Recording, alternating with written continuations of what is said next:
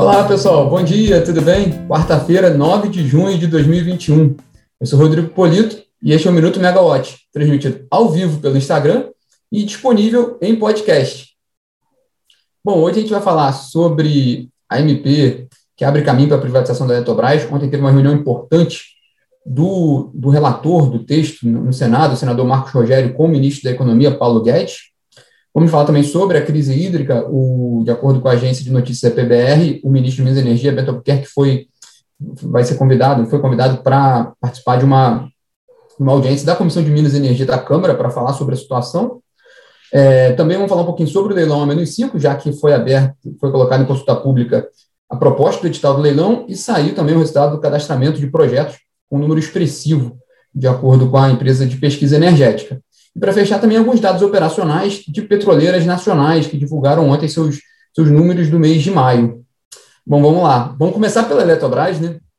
Ontem o senador Marcos Rogério, o, que é o relator da, da medida provisória 1031, que, que, que abre caminho para a privatização da, da Eletrobras, ele teve, esteve reunido com o ministro da Economia, Paulo Guedes.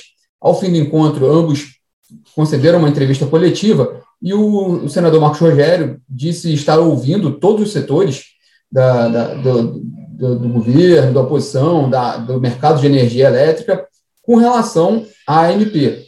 É, a ideia também dele é reunir convergências em torno do, do, do, projeto e também, se houver divergências que não forem sanadas, que elas serão submetidas a voto e decididas no voto no, no plenário do Senado.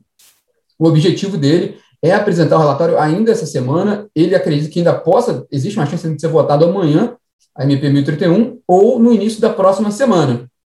É interessante que, até de acordo com a Folha de São Paulo, em outro evento paralelo ontem, o secretário especial de desestatização do Ministério da Economia, o Diogo Macor, disse que, que, que, deve mesmo haver mudanças no texto da MP no Senado e que provavelmente o texto terá que voltar à Câmara, pra, porque justamente isso, quando há uma mudança na, na, na segunda casa, em relação ao que foi aprovado na primeira, o texto tem que votar para a primeira casa ratificar ou não o que foi, o que foi alterado.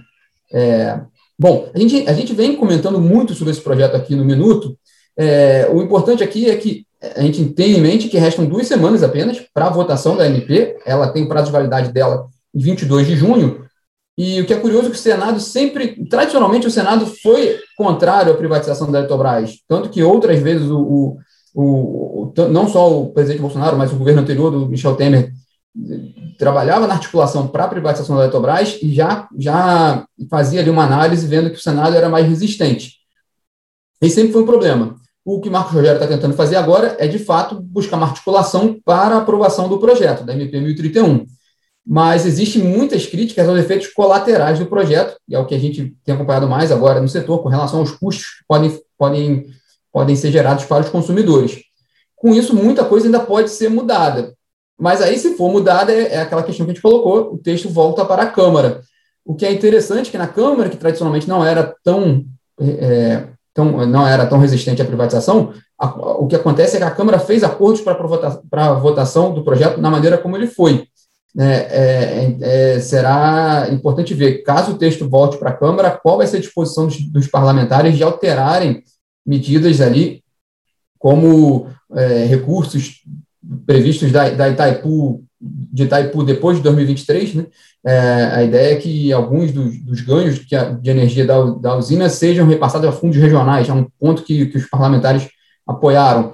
Isso, isso, será que isso seria alterado? Será que eles aceitariam essa mudança agora, assim, na, já no final do prazo de, de votação da MP? Esses, esses são uns pontos, uns pontos assim que estão em aberto e é um pouco é um pouco a preocupação também do governo, principalmente com relação a votação da MP 1031. Essa discussão da Eletrobras ela tem uma pitada de emoção a mais, que é justamente a crise hídrica pela qual a gente está passando.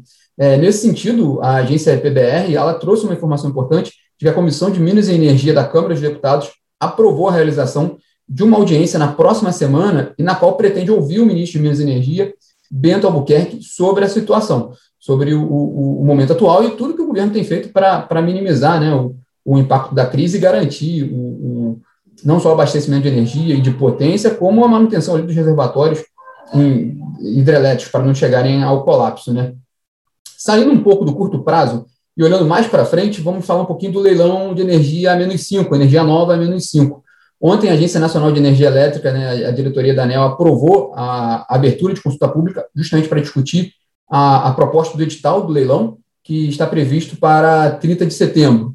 É, o prazo da consulta pública fica de 10, entre 10 de junho, a partir de amanhã, até 26 de julho. É, ainda sobre o leilão, a EPE, a Empresa de Pesquisa Energética, divulgou ontem à noite a conclusão do, do processo de cadastramento de projetos para o certame. Ao todo, foram inscritos 1.694 projetos, com um total de 93.800 megawatts de capacidade instalada. É um número bem expressivo, né? É, de, de, acordo com a EPE, este foi o segundo maior leilão em termos de quantidade de projetos e de potência cadastrados. O recorde foi no leilão A-6, de energia nova A-6, de 2019, com 1.841 empreendimentos e mais de 100 gigawatts de capacidade instalada inscrita. Para este, este A-5 agora, de energia nova, em número de projetos, mais uma vez, os destaques são energia solar e, e eólica. A fonte solar está com 835 empreendimentos cadastrados e a eólica tem 690 projetos. É, com relação à capacidade instalada, o, quem, quem, quem se destaca é a fonte térmica, com mais de 37 mil megawatts inscritos. Então, é um, é um, leilão bem, bem interessante em termos de oferta. Né? A questão mais, como a gente coloca sobre leilão aqui, é, como, como vai ser a demanda do leilão, porque justamente a demanda é formada pela declaração de necessidade de demanda das distribuidoras, e considerando todo, todo o cenário econômico, e também setorial, por exemplo, é, migração para o mercado livre e também é, é avanço da GD, é, é, possível que a demanda das distribuidoras não seja tão favorável para um leilão muito robusto. Mas isso é até assunto para outros minutos aí, a gente vai ter, a gente vai discutir muito ainda sobre o leilão a menos 5 durante esse ano, né? É, indo agora para a área de petróleo e gás, foram divulgados ontem dados operacionais de algumas companhias nacionais.